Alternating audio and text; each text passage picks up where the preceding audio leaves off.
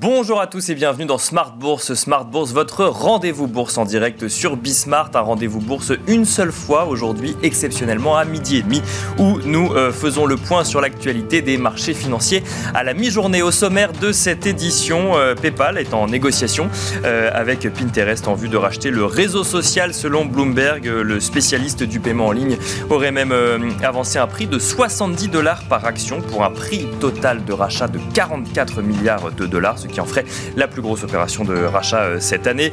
Une euh, opération qui interroge euh, quand même un certain nombre d'investisseurs alors que les synergies entre les deux groupes ne paraissent pas si évidentes en premier lieu. Il n'en reste pas moins que l'annonce bénéficie fortement à Pinterest dont le titre progresse de près de 13% dans les échanges d'avant-bourse. On en parlera en plateau dans un instant.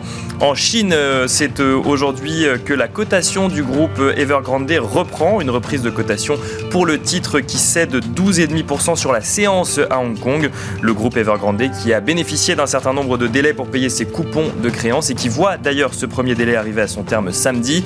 Il a cependant déjà euh, prévenu qu'il ne pourrait pas honorer ses obligations financières. La cession de 50% de sa filiale Evergrande Property Services pour 2,6 milliards de dollars n'ayant pas pu aboutir. Quelle réaction des marchés? Nous en parlerons également dans un instant dans Smart Bourse. Et puis, nous parlerons euh, aussi avec nos invités de cette saison des résultats qui se déroule plutôt euh, sans encombre actuellement. Si euh, Vivendi et L'Oréal sont attendus après la clôture ce soir, Hermès et Pernod Ricard ont affiché une solide croissance des ventes. Même tendance du côté d'Eurofin Scientifique, même si le titre chute pour le moment. On en parlera dans cette émission. Le seul bémol parmi les grandes entreprises qui publient aujourd'hui est à chercher du côté de Carrefour qui indique souffrir des contraintes sanitaires à l'entrée des centres commerciaux. Nous nous demanderons également avec nos invités comment intégrer le risque de l'inflation euh, dans l'approche de ces valeurs comme Carrefour mais aussi comme Danone ou Procter Gamble dont on parlait euh, hier. Danone qui alertait sur le coût des matières premières dans ses comptes. Smart Bourse, c'est parti.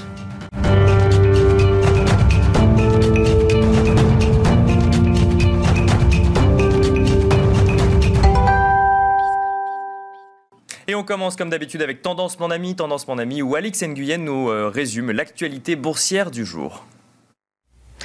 Si le CAC retrouvait hier le seuil des 6700 points, maintenir le cap semble aujourd'hui plus laborieux. Les performances trimestrielles des entreprises pallient les inquiétudes, mais le marché demeure très attentif à leurs prévisions, à l'heure où les tensions sur les prix et les approvisionnements font redouter un ralentissement de la reprise.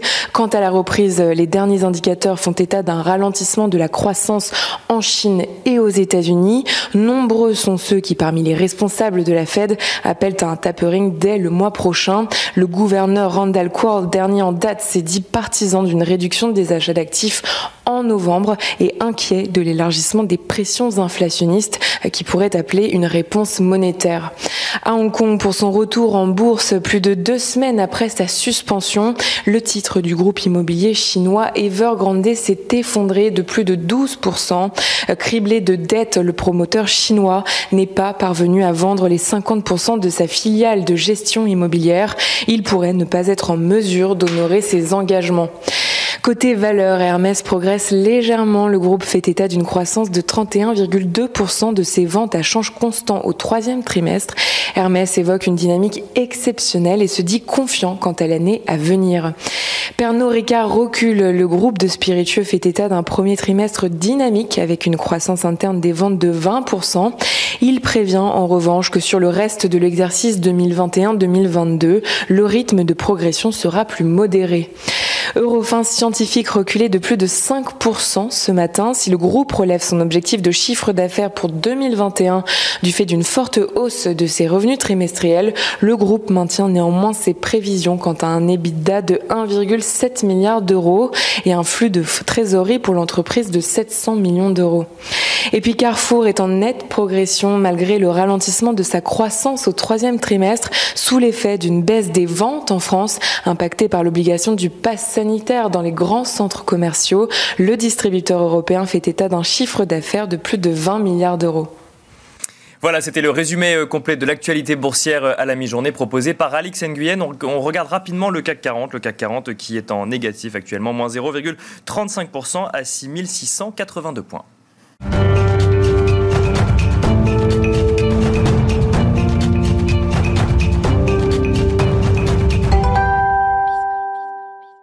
Enchaîne à présent avec Frédéric Ducrozet, stratégiste chez Pictet Wealth Management, qui est en duplex avec nous. Bonjour Frédéric Ducrozet. Bonjour.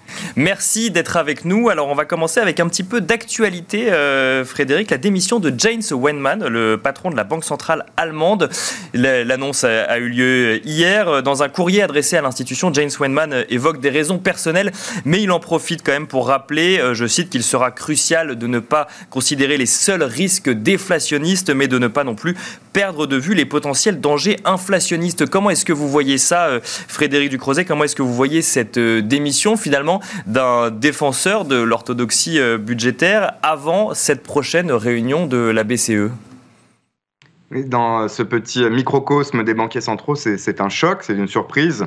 On ne s'y attendait pas. C'est vrai que Weidmann est à la tête de la Bundesbank depuis 10 ans. On ne sait pas réellement euh, les motivations personnelles, a priori, qui ont motivé cette décision. Et on ne sait pas non plus qui va le remplacer, mais ça ouvre euh, effectivement de nouvelles perspectives à un moment bien particulier pour l'Allemagne, puisque euh, les négociations sont en cours pour former un, nouveau gouvernement qui va davantage tendre vers la gauche, vers euh, les écologistes, et donc qui peut avoir euh, bah, cette première décision très importante, pas une décision de politique économique au sens propre, mais une décision de nomination d'un successeur de Jens Weidmann. Et on sait que la BCE a énormément évolué depuis Mario Draghi, maintenant sous la présidence de Christine Lagarde, mais que la Bundesbank a toujours eu une importance bien particulière. Alors c'est vrai aussi que Jens Weidmann a toujours été plus hawkish, réticent à des mesures euh, non conventionnelles de politique monétaire, aux achats d'actifs, au taux négatif, mais je dirais que c'est un petit peu plus compliqué que ça dans cette euh, transition parce qu'il a aussi été euh, malgré tout très constructif et, finalement très tolérant vis-à-vis -vis de toutes les mesures qui ont été prises pendant la pandémie. Donc on est un peu dans cet entre-deux c'est pas euh, quelque chose qui va changer la nature de la politique monétaire ou des marchés en Europe, mais c'est très important et on, a un peu la, la fin d'une époque malgré tout avec ce dernier faucon euh, qui quitte le Conseil des gouverneurs. On va voir encore une fois peut-être une femme pour le remplacer, peut-être euh, un jeu de chaises musicales également, puisque Isabelle Schnabel, la membre allemande du board permanent de la BCE est citée comme une possible candidate. Dans ce cas-là, il faudrait changer euh, toute la composition finalement du, board. Ça va être compliqué et c'est un premier test qui arrive alors même que le gouvernement allemand n'est pas encore en place.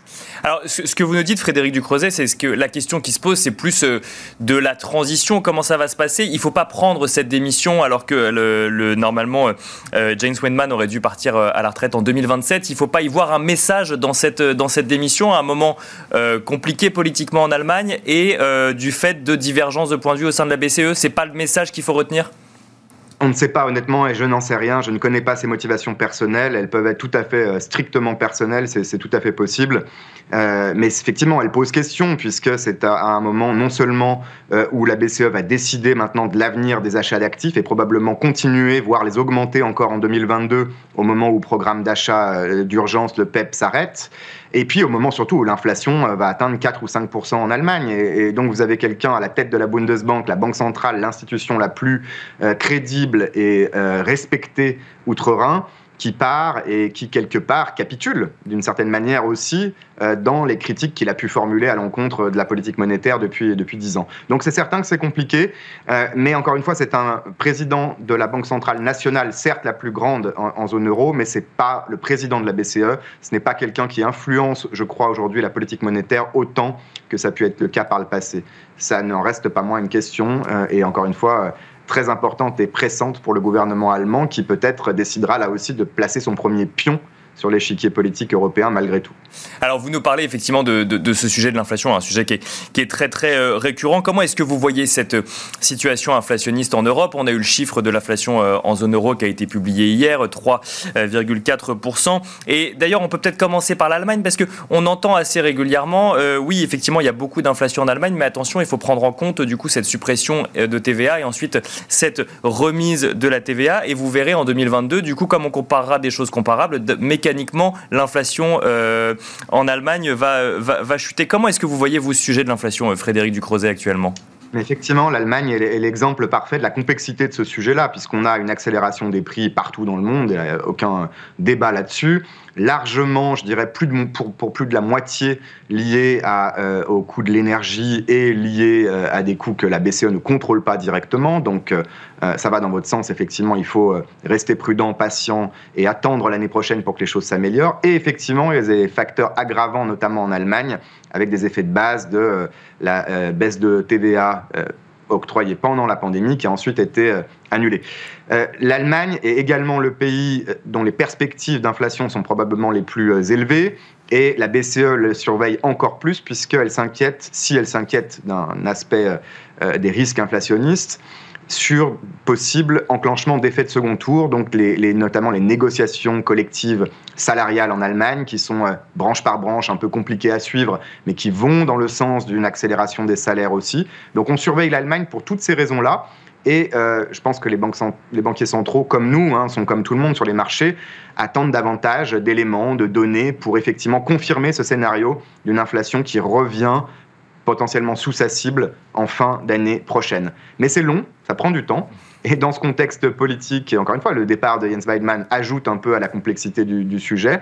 Il n'est pas évident euh, de, vraiment se forger une opinion et une conviction forte sur les perspectives d'inflation. Ça rajoute là aussi à l'incertitude des marchés qui attendent les décisions de la BCE. Alors on a une réunion la semaine prochaine qui est un peu moins importante, hein, parce que c'est surtout celle de décembre, le 16 décembre, qui devrait être la plus euh, scrutée par les marchés pour la décision ensuite qui est attendue pour les, achats d'actifs en 2022. Et avec toujours cet éternel débat hein, sur l'inflation euh, transitoire, durable, un transitoire qui dure euh, ou autre. Donc là, effectivement, on a parlé du cas de l'Allemagne, mais de manière plus générale, ces prix de l'énergie euh, et aussi ces pressions sur les matières premières, ça alimente toujours ce scénario de, quelque chose de transitoire qu'on pourrait voir se calmer au printemps prochain, comme on peut l'entendre d'un point de vue de gouvernement ou même d'analyste, ou, ou votre point de vue est un peu différent, Frédéric Ducrozet? Je crois qu'il y, a beaucoup d'émotions euh, dans ce sujet. Des gens qui ont craint l'inflation pendant 10 ans ont eu tort. Il n'y a pas eu d'inflation, en tout cas en zone euro, et pas suffisamment euh, pendant, pendant plus de 10 ans. Il y a là aussi une part d'ironie. Finalement, on a euh, échoué à la BCE à, à générer de l'inflation proche de la cible de 2%. Et maintenant qu'on en a un peu plus que 2%, on s'inquiète peut-être un petit peu trop. Donc il faut prendre un peu de recul et, effectivement se libérer de ces émotions et de ces biais cognitifs qu'on a vis-à-vis de l'inflation. La stagflation, donc une croissance qui ralentit et une inflation durablement plus élevée, me paraît là aussi un scénario peu probable, extrême. On est entre les deux. Il faut attendre d'y voir un peu plus clair. Et sur les tendances sous-jacentes de l'inflation, on se rapproche de 2%.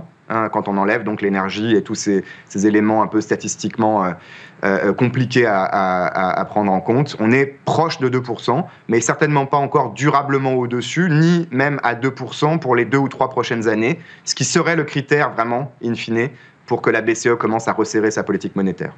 Et alors si on descend maintenant au niveau euh, micro, hein, au niveau euh, des, entreprises, le sujet de l'inflation alimente également aussi euh, bah, les actualités d'entreprises et notamment les résultats des entreprises. Aujourd'hui, l'enjeu c'est de savoir si cette inflation va se retrouver dans les comptes des entreprises. Et c'est d'ailleurs ce qu'on regarde hein, dans les publications, dans les publications des, des résultats d'entreprises. On voit d'ailleurs que dans les secteurs comme l'alimentation ou dans les produits de base, bah, ça commence à peser dans les comptes des entreprises, hein, Frédéric on l'a vu effectivement euh, au travers d'un certain nombre de commentaires euh, de, chefs d'entreprise, euh, notamment dans l'alimentaire, effectivement, Nestlé est un exemple récent. Mais l'idée, là aussi, la direction ne fait aucun doute. On va dans le sens d'une répercussion au moins partielle de cette augmentation des coûts sur les prix des biens et des services, sur les prix pour le consommateur. La question étant de savoir d'abord dans quelle proportion, ces coûts vont être répercutés aux consommateurs et puis surtout si les entreprises ont la capacité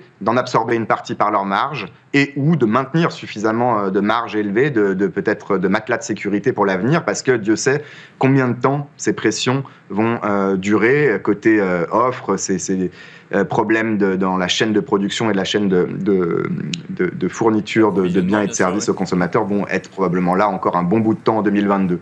Donc pour le moment le marché prend ses résultats plutôt euh, bien, dans la mesure où la guidance et, la, préservation des marges est, plutôt euh, bonne dans l'ensemble, même dans ces secteurs qui sont les plus euh, sensibles.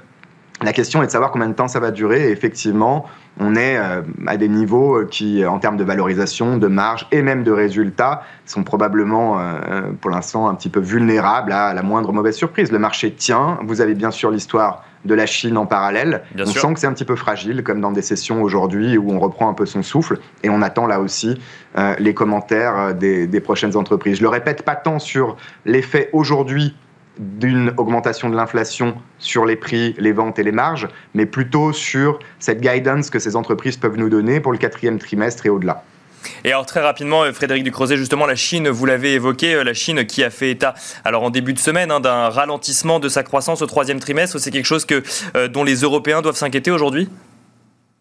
Je pense qu'il y a une forme de complaisance dans le marché, pas tant vis-à-vis des entreprises justement et des résultats qui sont scrutés euh, chaque jour, mais plutôt sur les perspectives de moyen terme, parce que la Chine, au-delà de ses tensions et difficultés euh, dans le marché immobilier, et c'est l'histoire d'Evergrande bien sûr en premier lieu, est en train de ralentir fortement au niveau macroéconomique.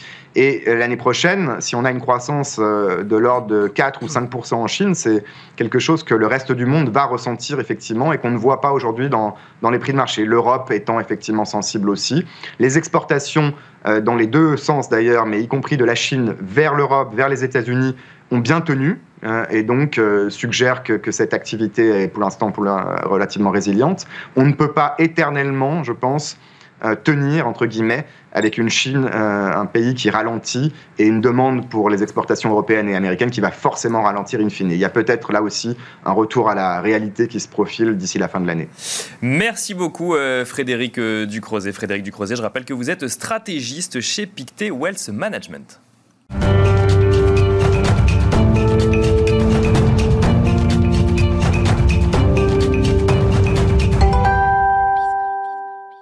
Retour en plateau à présent avec euh, notre invité Franklin Pichard, directeur général de Kipling euh, Finance. Bonjour Franklin Pichard. Bonjour Nicolas. Bienvenue euh, sur ce plateau. Alors je vous propose de commenter bah, rapidement l'actualité qu'on a donnée en introduction. On a évoqué tout d'abord PayPal qui s'intéresse de très près à Pinterest. Hein. Il y a un prix d'achat qui est, on ne sait pas s'il est confirmé, mais en tout cas qui est évoqué. Est-ce que ça surprend? On pouvait, on peut lire, on peut se poser la question dans un premier temps, un réseau social basé sur l'image, sur qu'on va regarder pour regarder des, euh, des photos ou des images euh, qui intéressent un des plus grands acteurs de, euh, des paiements en ligne?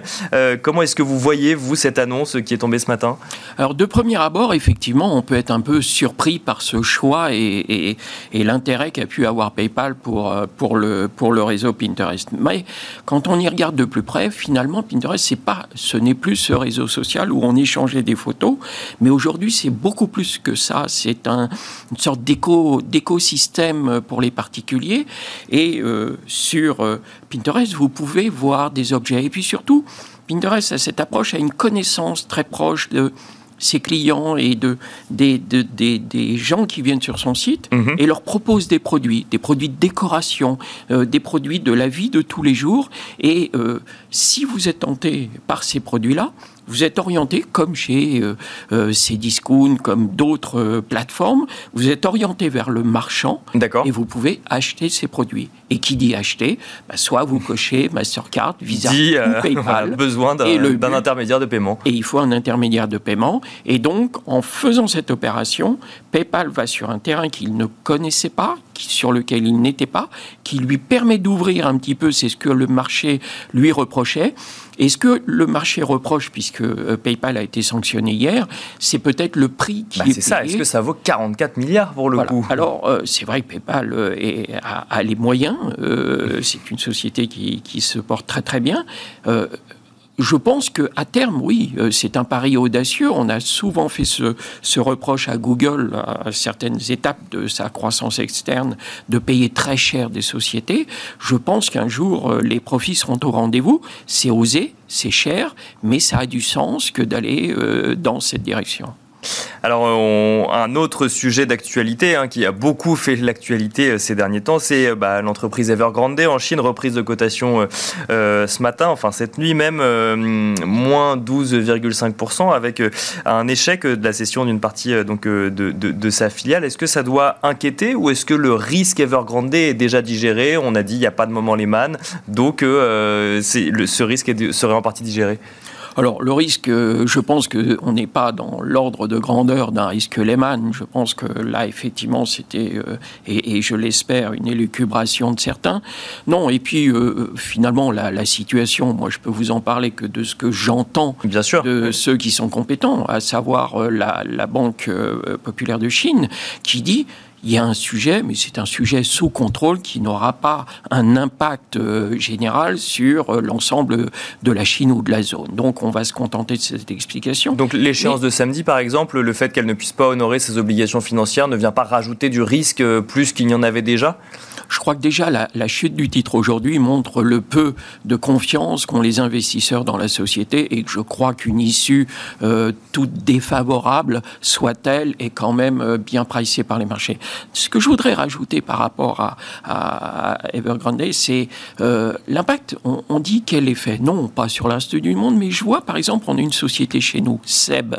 Eh bien Seb, aura, sera peut-être un des, une des victimes collatérales. Pourquoi? Parce que euh, on l'évoque, euh, on ne peut plus, euh, Evergrande ne livre plus d'appartements, il y a une crise immobilière. Bien sûr. Et que faisaient les couples quand ils achetaient leur appartement? Ils l'équipaient il l'équipait d'électroménagers, de petits électroménagers, et où Seb, avec sa filiale en Chine, est très très présent, eh bien oui, on voit que Seb se traîne un petit peu en bourse, si vous me permettez l'expression. Et il y aurait un lien direct À cause de ce que me disent certains gérants, je suis méfiant parce qu'effectivement, les ventes en Chine qui étaient quand même très importantes et le système de SEB qui est de la vente aussi beaucoup euh, en ligne pourrait euh, subir les effets de la contraction et des livraisons d'appartements en Chine. Donc voilà un effet collatéral certainement mineur, mais euh, il y en aura d'autres. Mais sur le marché parisien pour le coup. Donc, et pour vous, sur le marché parisien, sur une valeur phare qui a bien d'autres qualités, attention, bien d'autres qualités, mais qui est peut-être un peu pénalisé dans son élan actuel par cet aspect que relèvent certains gérants. Alors sur le marché parisien, euh, Franck Lapichard, on a eu pas mal de publications euh, d'entreprises. La saison des résultats a débuté, elle a bien débuté. Euh, Hermès, donc on a eu le, résumé tout à l'heure, mais Hermès avec un chiffre d'affaires en hausse de 30%. Pernod Ricard qui a un premier trimestre de son exercice décalé très dynamique. Eurofins qui publie des résultats qui sont somme toute très bons. Et le titre chute. Comment est-ce qu'on peut... Et Carrefour qui lui pour le coup est un peu plus, un peu plus prudent, mais comment est-ce qu'on peut analyser cette ces, premières publications de résultats, on a eu beaucoup de profit warning avant les publications. Finalement, on se rend compte que les publications sont pas si mauvaises, mais on, cherche finalement où est-ce qu'on n'est pas suffisamment rassuré, c'est ça? Oui, c'est un peu ça. C'est toujours pareil. Hein. C'est la vision de deux mondes. Hein. Quand vous regardez aux États-Unis, qui avaient euh, hier des publications qui étaient un petit peu mitigées d'un point de vue économique, et pourtant, les investisseurs et les intervenants se sont concentrés uniquement sur le livre beige mhm. qui disait finalement euh, l'impact du, goulot d'étranglement des fournitures de matières, enfin des, composants et autres euh, prix des matières premières. Finalement, les entreprises le gèrent plutôt pas mal et donc les intervenants et les investisseurs ont retenu que ça en Europe. Et on a vu Dow Jones nouveau record, S&P 500 qui n'a pas clôturé euh, avec un nouveau record, mais très proche de son, de record, historique. Tout à fait. Donc qui l'a fait, en, qui l'a fait Le VIX qui est au plus bas, il y a de l'optimisme aux États-Unis, ça c'est sûr. Et, et, le VIX qui est au plus bas depuis deux mois, le VIX, on le rappelle, c'est l'indicateur de, de, peur sur, et de tension euh, sur les marchés. Il est au plus bas depuis deux mois. Donc une grande sérénité et une approche sereine. En Europe, c'est tout le contraire. C'est ce que vous venez de dire. Les investisseurs vont voir là où ça peut euh, gratter un un petit peu, là où on a un caillou dans la chaussure, aussi minime soit-il. Et c'est vrai que euh, euh, concernant Eurofin Scientifique, c'est un titre qui a un parcours incroyable. Donc forcément, quand vous avez un titre qui a une telle progression, le simple fait d'être un petit peu plus hésitant sur des perspectives, non pas sur des résultats qui sont bons, eh bien ça suffit pour à l'ouverture, faire baisser fortement la valeur. Et surtout qu'Eurofin Scientifique, on, rappelle, hein, des résultats en hausse au troisième trimestre, un relèvement de prévision annuelle de chiffre d'affaires, mais pas de relèvement de prévision d'EBITDA, et ça suffit à décevoir les investisseurs. Oui, ça suffit pour faire prendre les bénéfices sur un titre qui a connu un parcours incroyable. C'est vrai. Mais regardez hier, hein, la journée. J'allais en parler du luxe, oui, bien sûr. Oui, bah, Kering, euh, Kering a, vécu des hauts et des bas pour le coup hier en séance hier. Euh, on a commencé avec 6% euh, de baisse, on a fini quasi à l'équilibre par rapport à 6%. On a vu le marché qui s'est complètement retourné. Ne perdons pas de vue ce qu'on dit à chaque fois le rôle et l'importance des automates et des algorithmes dans la gestion des titres au quotidien sur nos marchés.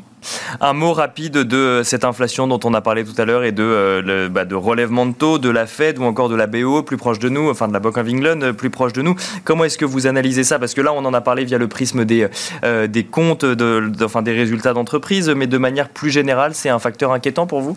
Pour le moment, on, on se cale derrière les banques centrales. Les banques centrales continuent, j'aimais votre expression tout à l'heure, temporaire provisoire, temporaire durable, etc. Pour le moment, eux continuent de qualifier ça de, de, passager temporaire.